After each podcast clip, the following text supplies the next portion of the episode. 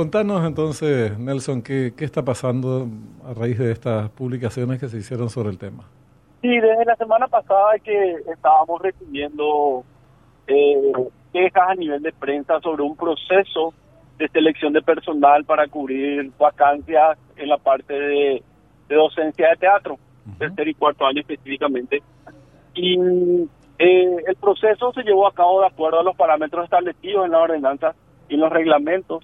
Se hizo un consejo de, notor, de notables en el sentido donde estaba la gente de recursos humanos, en este caso la directora, estaba la pata de asesoría jurídica para llevar adelante, estaba la parte de administración y finanzas para, para el tema de los rubros, eh, para el estudio documental, etcétera. Eh, una vez finalizado el, el, el, concurso, se eligió a la persona más idónea que presentó toda la documentación requerida, los títulos necesarios que estaban establecidos en el, en el pliego eh, correspondiente al concurso y fue electo esta persona que aparentemente tenía algunos conflictos con, con otros candidatos.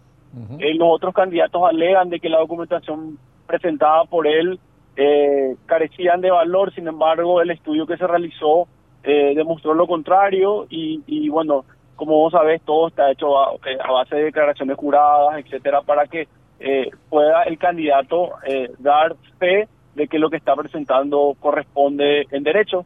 Eh, sin embargo, eh, bueno, eh, no se dio seguramente para esta persona el lugar que él pretendía y está un poco embarrando la situación, sobre todo empañando un poco la carrera de Luz María Bobadilla, que vos sabés está ahora como directora de Lima, y para nosotros eso es muy importante también salir a la ciudadanía a decirle que la honorabilidad de la directora está fuera de toda de toda cuestión. Eh, todo el proceso se llevó a cabo como correspondía y como corresponde en derecho y podemos estar tranquilos y decirle a la gente de que este es el caso. Entonces queríamos aclarar un poco a la ciudadanía porque estaban corriendo por varios medios de comunicación eh, eh, información eh, malintencionada y ya le parecía también a, a, tu producción, querido Benjamín, una, un derecho a réplica que, la misma Luz María redactó a fin de poder aclarar todos los puntos. Está bien, eh, no sé a quién va dirigido porque nosotros no tenemos problema, la verdad, es un tema al que no nos hemos abocado. Eh, hoy, ahora nos informamos de qué se trataba y te quería preguntar que cuántos, eh, cuántas personas integran el jurado y cuántos votos hubo a favor de, me parece que es Fidel Rojas, ¿verdad? Sí, señor. eh, está eh, recursos humanos, estaba la directora, estaba asesoría jurídica, estaba administración y finanzas. eh, la votación fue unánime.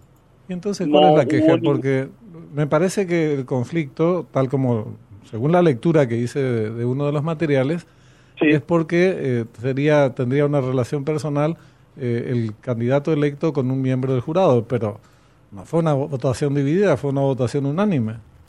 No, no, eh, y, también siguiendo todos los parámetros que se tienen que establecer, vos sabes que eh, un punto no se lleva a cabo dentro de lo establecido en derecho y eso deja de tener ningún tipo de validez. Por eso que estamos muy tranquilos en la información que estamos que estamos pasando y estamos hablando. Lastimosamente también que contar que debido a una situación de la doctora que estaba el candidato que ganó, eh, asumió el cargo y al día siguiente tuvo que renunciar. Entonces, renunció, a... renunció al cargo. Sí, porque se le dio mucha presión dentro de, del ambiente cultural y de teatro y, y bueno, no pudo, eh, no sé si soportar o, no quiso atravesar un mal momento y decidió dar un paso al costado, eh, salvaguardando su, su, su, personalidad, su identidad y bueno, ahora estamos otra vez a, foja cero y bueno, eh, algo que a nadie no, no nos gusta eso, pero es la realidad que tenemos que administrar. ¿Sabes que estaba viendo inclusive fotos y cosas por el estilo. Muy desagradable eh, lo, lo, que se insinúa al respecto. Eh, o no se insinúa, se dice abiertamente inclusive, ¿verdad? La vida personal de la gente es la vida personal de la gente. Eh, y si acá hay una decisión que fue adoptada de manera colectiva, después podés discutir los, los parámetros y cosas por el estilo, pero fue una decisión unánime. ¿no?